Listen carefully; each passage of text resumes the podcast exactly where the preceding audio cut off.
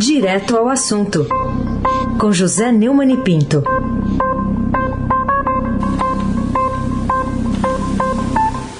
Oi, Neumani, bom dia. Bom dia.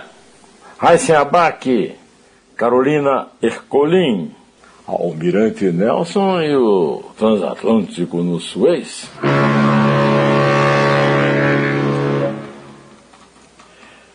Afrânio Vanderlei, Clã Bonfim, Emanuel, Alice, Isadora, Bárbara Guerra. Bom dia, melhor ouvinte, ouvinte da Rádio Eldorado, 107,3 FM.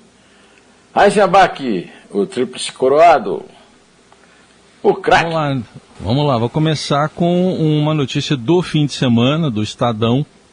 A cota dos deputados soma 6 bilhões e 400 milhões de reais é, a chamada que estava ontem aqui na edição do portal, também na edição impressa, com reembolsos nos últimos 20 anos, 6 bi e 400. O que, que você diz sobre isso?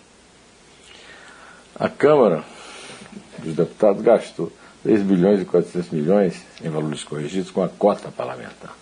É a verba que cabe a cada parlamentar federal para reembolsos como aluguel de carros, combustível, passagens aéreas, alimentação, contratação de serviços, entre outros. Imagine se cada trabalhador brasileiro tivesse esse privilégio. Né? Em 20 anos, elas equivalem ao orçamento executado, 6 bilhões e 500 milhões em 2020, pela Fundação Oswaldo Cruz, a Fiocruz, durante a pandemia global do novo coronavírus.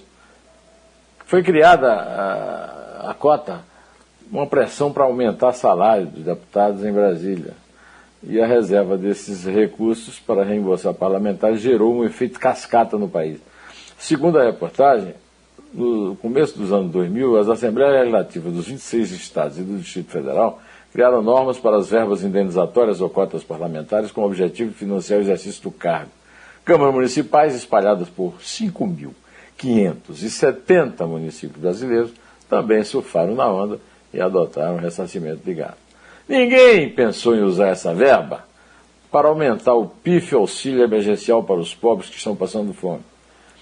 Esses deputados, eles representam-se apenas a si mesmos e não têm um, um mínimo, um mínimo sentimento de doação.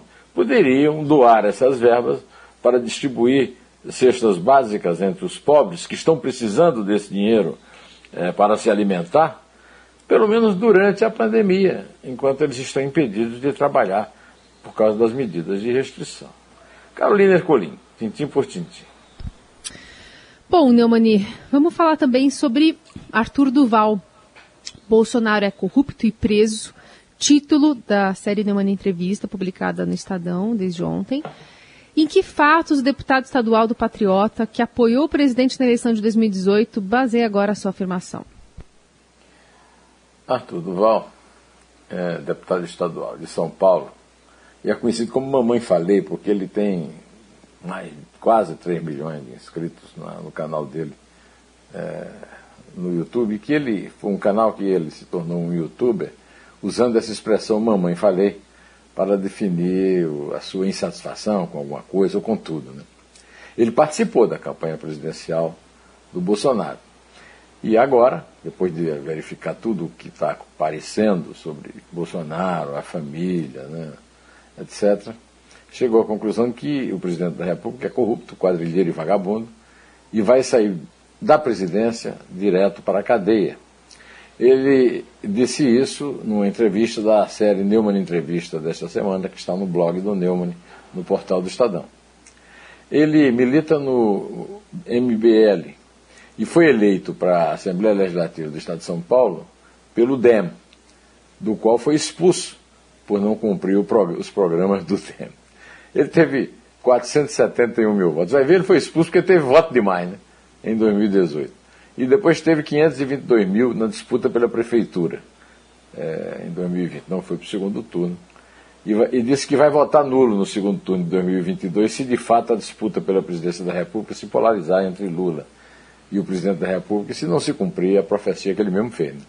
Ele disse ainda que o governo Bolsonaro não é liberal, mas antiliberal, pois se baseia numa mentira, a de que o presidente seria liberal na economia e conservador nos costumes. Ah, esse é o craque. Outra notícia do dia é que a Covid já matou mais em 2021, até ontem, né, até de 25 de abril, do que em todo o ano passado, entre março, primeira morte, e 31 de dezembro. Como é que chegamos a isso? Qualquer pessoa alfabetizada que sabe contar verifica que isso é, um, é uma tragédia terrível. É, o Brasil registrou até domingo 300, no dia 25, 390.925 mortes pela Covid-19 desde o início da pandemia. Foram 1.306 mortes nas últimas 24 horas, segundo o balanço das 20 horas do consórcio dos veículos de imprensa. Com isso, o país ultrapassou o número de mortes registradas durante todo o ano 2020 em metade do tempo. Né? Menos da metade do tempo. Né? Nós estamos. É, ainda longe de completar este, este mês, o quinto, este ano, o quinto mês, contando os dez meses do ano passado, da, da, da, da pandemia, da vigência da pandemia. Em 113 dias de 2021 foram contabilizados 195.949 mortes pelo coronavírus, enquanto de 17 de março de 2020, quando foi confirmada a primeira morte pela doença em São Paulo, até 31 de dezembro, foram registrados 194.976 mortes. Foram 289 dias para alcançar a marca. O presidente Jair Bolsonaro afirmou na sexta-feira que as Forças Armadas podem ir à rua para, segundo ele, acabar com essa covardia de toque de recolher. O presidente também voltou a criticar as medidas de restrição adotadas pelos governadores para conter o coronavírus e a defender o uso da cloroquina, remédio ineficaz contra a Covid, no programa Alerta Especial da TV A Crítica do Amazonas, apresentado por Siqueira Júnior, onde também criticou duramente a imprensa, como sempre faz, e citou o artigo 5 da Constituição, que tem nada a ver com isso. Quer dizer, o, o cara ser analfabeto, não saber ler, não saber entender o que lê, tudo bem. Agora, ficar apregoando isso para um bando de imbecis que também não sabem ler é demais, né? É, os governadores comentaram, Dória disse que o Bolsonaro tem pacto com a morte, o, o Dino do Maranhão é, disse ao Globo que o Bolsonaro insiste em afrontar o, o Supremo Tribunal Federal, é, que decidiu que o governo federal, os estaduais e os, e, os municipais devem atuar é, com é, de forma competente, ou seja, é, desculpe, de, de, forma concorrente, ou seja, é, um complementando o outro, no caso do governo federal, coordenar o que ele não faz. Ele está falando de uma absurda intervenção militar contra os governadores, segundo o Dino, e o Dino tem razão. Basta acompanhar esse debate para saber quem está preocupado com a vida, no caso, os governadores e os prefeitos, e quem, como presidente, só quer saber de manter a sua vocação de matador com poder para isso. Daí esse número absurdo de mortes no Brasil por causa da Covid-19. Carolina Herculin, tintim por tintim. Bom, Neumani, vamos falar um pouquinho sobre os investigados pelo Ministério Público do Rio sob a suspeita de serem fantasmas.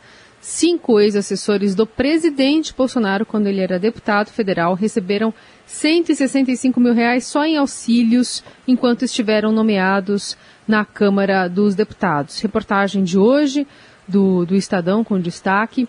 Queria te ouvir sobre essa, essa revelação né, que preocupa tanto o presidente da República e a sua família nessa investigação sobre extorsão de servidores nos gabinetes dele próprio e do seu filho também primogênito, o Flávio.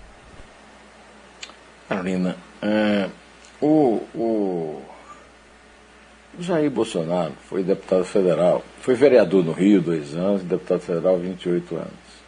Essa investigação está descobrindo que o, a, a, investigação foi aberta contra o Flávio Bolsonaro quando era deputado estadual, é, por evidências encontradas no, nas contas de Fabrício Queiroz de peculato, que é um crime de distribuição de dinheiro público para pessoas. Esse crime é mais grave porque são funcionários fantasmas, pessoas que não trabalham, que não têm de, de bater ponto, que não têm de comparecer aos gabinetes e que depositavam, segundo o Ministério Público do Rio, na conta uh, de Fabrício Queiroz. Fabrício Queiroz é muito mais velho do que Flávio Bolsonaro. Evidentemente, Fabrício Queiroz não é um amigo de infância de Flávio Bolsonaro. Fabrício Queiroz é amigo de Jair Bolsonaro, amigo, é, companheiro da brigada, da brigada de paraquedistas. Quer dizer, é, quem colocou o, o, o Fabrício Queiroz nessa história não foi o Flávio, foi o Jair Messias. Isso é óbvio, né? Pois bem, é, esse, o Ministério Público do Rio descobriu que cinco ex-assessores de Jair Bolsonaro, na Câmara dos Deputados, receberam 165 mil reais em auxílios enquanto foram nomeados, enquanto estavam trabalhando, quer dizer, enquanto eram fantasmas na Câmara dos Deputados. Eles tiveram sigilo quebrado na investigação contra o senador e ex-deputado Flávio Bolsonaro, filho mais velho do presidente da República. Ah, e, por isso que o Superior Tribunal de Justiça, da pessoa de João Otávio Noronha, de Humberto Martins, que está sendo cotado para ser ministro do Supremo, é, se pronunciou e é, é, proibiu né, a quebra do sigilo do Flávio Bolsonaro. Os dados também apontaram indícios de prática de rachadinha no gabinete de Bolsonaro. Em dois casos, os valores equivalentes aos auxílios eram os únicos que permaneciam nas contas dos assessores. Todo o resto, depositado pela Câmara, era sacado em caixas eletrônicos. A prática é considerada indício da chamada rachadinha, que é um nome muito simpático, que eu prefiro peculato, que é um nome que pouca gente entende, mas dá para dizer que foi dinheiro tirado do nosso, do nosso erário para distribuir, para, para dar de volta aos parlamentares. Né?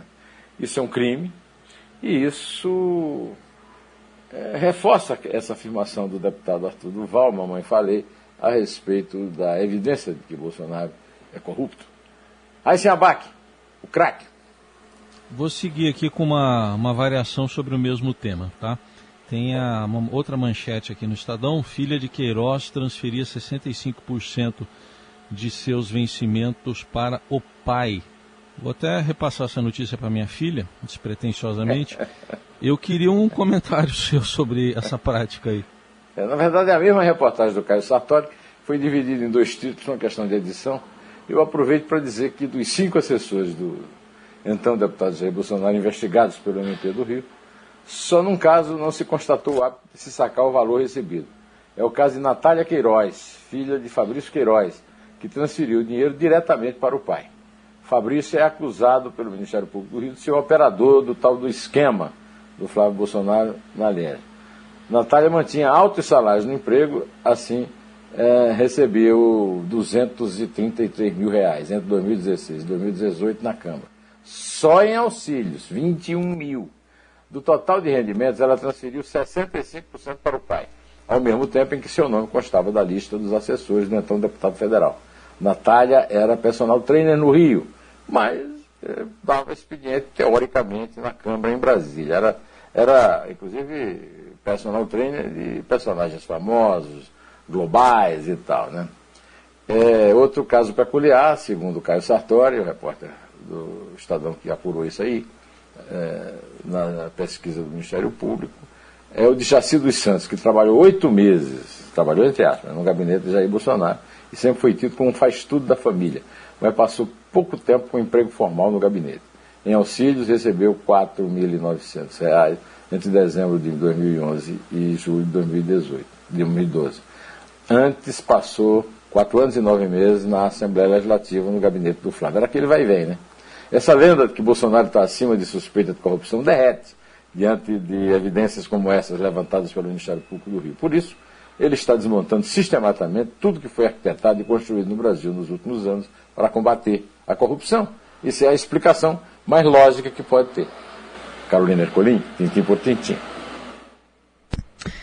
Bom, vamos falar também sobre um programa, o seu programa da série de entrevistas Dois Dedos de Prosa, que você publicou já. Queria que você falasse um pouquinho sobre a entrevista que você traz também aqui no Jornal Dourado. Essa entrevista está publicada no blog do Neumann, no portal do Estadão, com o escritor Zé Dalberto, Zé Dalbertovski Ribeiro, é, na série Dois Dedos de Prosa. É, segundo ele, ele fez um livro, está aqui comigo, chamado Planeta Micróbio, em que ele disse que há uma guerra milenar dos micro-organismos contra o Homo sapiens, pelo domínio da Terra. Desde que o micróbio, segundo o, a narrativa do, do, livro, disse ao, ao homem no, no mito da caverna de Platão: Este planeta é pequeno demais para nós dois. Em Planeta Micróbio, Micróbio esse livro que está acabando de ser lançado, ele afirma que a vida planetária é filha das algas azuis e que a humanidade é blue. O livro nasceu de uma extensa e cuidadosa pesquisa da vida íntima dos micro-organismos em que ele descreve a festa de luzes do sexo dos vagalumes e o sacrifício do macho pela fêmea no rito da reprodução das abelhas. Quando o, zangão é, é obrigado a deixar o seu ferro no corpo é, da abelha rainha que ele inseminou. Então, é, diante de tudo isso que nós já conversamos, o tempo foi passando e a Carolina agora vai é mostrar que, ao contrário de Bolsonaro, ela sabe contar. E ela vai começar pelo, pelo número 3. Né? É 3. É 2. É 1. Um. Em pé. Vivemos em constante transformação e para ajudar as empresas a estarem conectadas com pessoas, nós criamos o Estadão Blue Studio, uma nova operação dedicada para criar soluções publicitárias inovadoras e orientadas à performance. O Estadão Blue Studio entrega projetos customizados, branded content, publicações e uma série de eventos consagrados pelo mercado. Não importa o tamanho do seu desafio, para nós sempre existe uma boa solução. Estadão Blue Studio, conteúdo de alta performance.